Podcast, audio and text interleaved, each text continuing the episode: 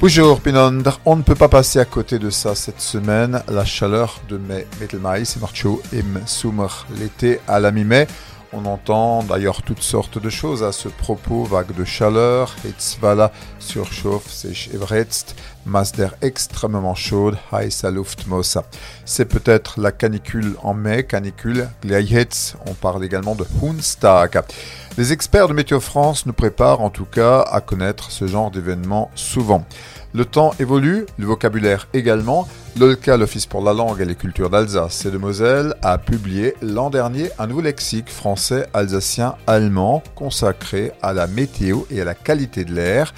Werter über Swater und Luft Qualität.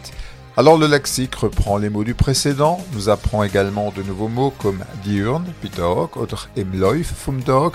On saura également parler de l'anticyclone des Açores, Satzoren Hochdruck Gebiet, le changement climatique, der Klimawandel, ou encore l'effet de serre, der Tribus-Effekt. Et puis ces jours-ci, on pourra reprendre cette expression un franc soleil sur l'Alsace Shane Sunik im Gonza Elsass, c'est facile à dire. Petite exception quand même aujourd'hui avec le retour des orages, vous pouvez consulter et télécharger ce lexique Werter, Bjerl, Everswater und Luftqualität de l'Olka.